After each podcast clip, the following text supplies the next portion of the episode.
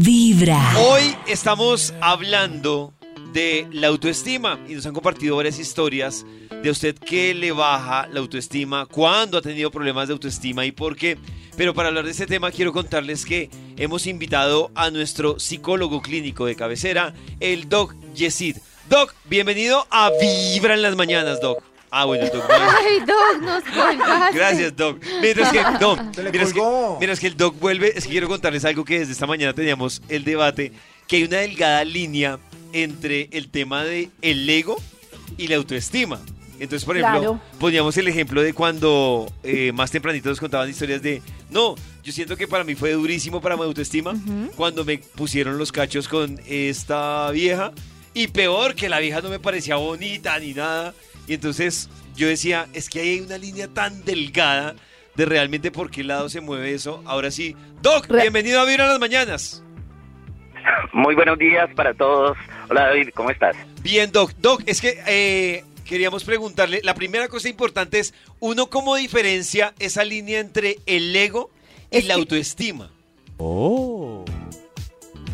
Ok, pues hay una, hay una cosa muy importante acá y es que el autoestima es esa forma en la cual yo me reconozco, eh, reconozco y me quiero, es esa forma de eh, qué tanto me gusto, qué tanto me quiero, qué tanto valoro quién soy yo.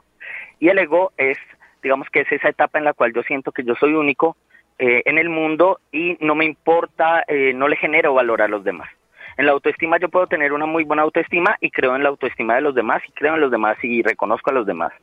Pero el ego cuando soy eh, eh, cuando pienso en mí solamente y dejo de pensar en los demás ahí se convierte en un problema porque dejo de tener como esa esa cierta sensibilidad hacia el otro.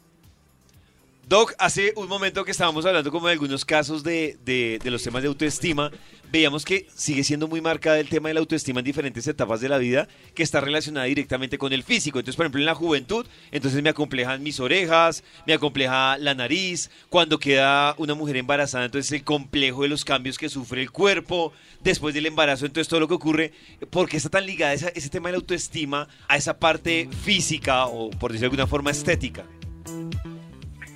Pues pasa una cosa muy importante en la adolescencia y es que es esa etapa en la cual nuestro cuerpo empieza a cambiar, hay un cambio de hormonas y empezamos a sentir atracción por el otro. Y es esa etapa que la psicología ha denominado la etapa de búsqueda de identidad, donde yo quiero que los demás me reconozcan, vean si soy bonito o bonita y que eh, debo tener ese, eh, o estoy buscando ese reconocimiento por mis compañeras o por los demás que están a mi alrededor.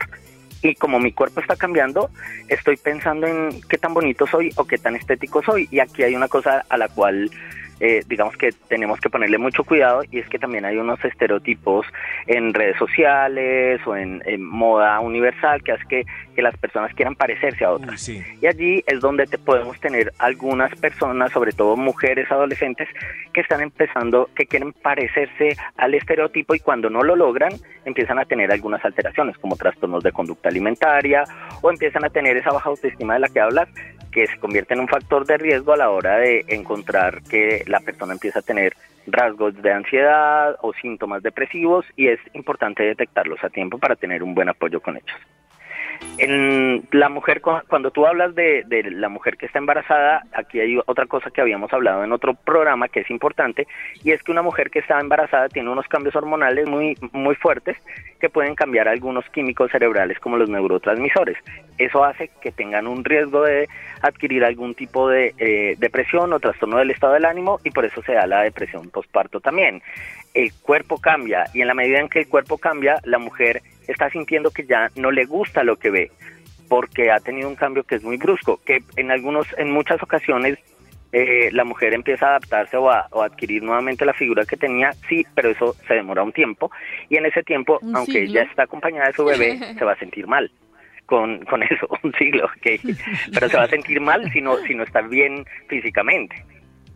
Doc, yo, yo con la duda en ese caso de, de tratar a una persona que dice, venga, soy consciente que tengo problemas de, de autoestima, porque claro, dice, no me gusta mi nariz, pero hay una parte psicológica, pero ya hay una parte de confrontación real que es, no, pues la nariz no es bonita, digamos, ¿cómo se trapa? O sea, ¿cómo, espejo. sí, ¿cómo se confronta eso de lo realista, pero tampoco sin caer en la tragedia de no, es que no me gusta mi nariz, y no tiene nada. No, Al no menos tiene- respira, hay gente que no tiene nariz. ¿Cómo, cómo- cómo se trabajan esos casos de autoestima, Doc? Sí, es que hay cosas que hay que tener en cuenta. Es importante, cuando yo voy y me miro y no me gusta mi nariz, yo sé que no me gusta mi nariz, pero hasta dónde me está afectando esto psicológicamente. Porque puede que a mí no me guste mi nariz y yo diga, no, no me gusta y en algún momento quiero cambiarla, pero esto no se convierte en un problema. Como alguna persona El que no le problema es que gusta no tengo plata. empieza- Pero, pero, Ok, ok, no yo no plata. sé si, si como técnica yo eh, puedo enfrentar una gran nariz en un amigo o un hijo, mostrándole gente con gran nariz que la maneja bien y con propiedad. Por ejemplo, Karencita está enamorada de Adrien Brody, es el más narizón de. Hollywood. Sí, Por ejemplo, mi- tremendo. Sí, sí. Claro, y- pero lo que, Ah, lo que eh, sucede acá es que si yo tengo una nariz con la que no me siento bien, ¿sí?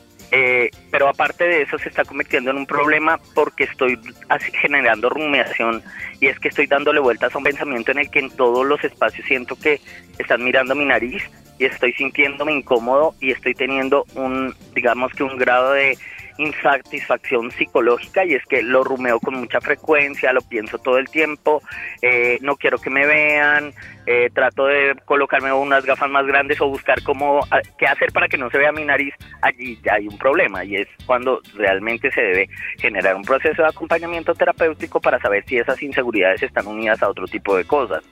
Porque una persona puede tener, por esas inseguridades o esa dificultad de autoestima, puede empezar a tener una gran ansiedad que se puede haber construido a través de la historia de vida. Y, Claro. y es diferente al que tiene una nariz que no le gusta, pero que en algún momento, como dice Karen, va a buscar dinero para cambiarse la nariz más adelante, pero que lo, que lo hace con tranquilidad y que sabe que, pues, que más adelante va a poder corregirlo. Doc, ¿podría haber una delgada línea entre la baja autoestima y, y la depresión? Sí, claro, claro, porque cuando yo tengo una baja autoestima, yo puedo estar eh, sintiéndome triste o no me siento bien con lo que está pasando. Realmente la depresión ya es un- una alteración del estado del ánimo en la que no solamente hay tristeza, sino que tengo otras emociones que no están funcionando bien. Tengo irritabilidad, tengo un factor de preocupación, tengo otros síntomas que hacen que yo no me quiera y que esté sintiendo que no quiero seguir adelante o que no quiero que no quiero vivir más, que es digamos que uno de los síntomas más fuertes de los trastornos del estado del ánimo y sobre todo de los trastornos depresivos. Aquí, cuando yo tengo una baja autoestima, tengo que, eh, pues al menos eh, lo importante es identificar que esta baja autoestima realmente eh, solamente está puesta en que no me quiero, pero cuando ya tengo otros síntomas como que no me quiero, pero no quiero seguir adelante, no me quiero levantar de la cama, tengo hipersomnia, que estoy durmiendo más tiempo, o tengo insomnio y me levanto y, y estoy eh, sintiendo que, que no puedo dormir, pues cuando tengo otros síntomas es mejor buscar un profesional, ayuda profesional y darme cuenta si realmente es- esta autoestima se está convirtiendo en algo más, como en una alteración del estado del ánimo. Ah, ya, pues Doc, muchas gracias por las aclaraciones. Y, Doc, Gracias, Doc. si alguien quiere Gracias, escribirle a usted una consulta, ¿dónde lo puede hacer, Doc? Eh, podrían hacerlo con mi número personal, pueden hacerlo por WhatsApp y yo los puedo orientar. Mi número es 310-677-4503. Listo, gracias, Doc. Doc, Gracias, gracias. Doc. Bueno, gracias, chao. Lo mejor es comenzar con Vibra en las mañanas.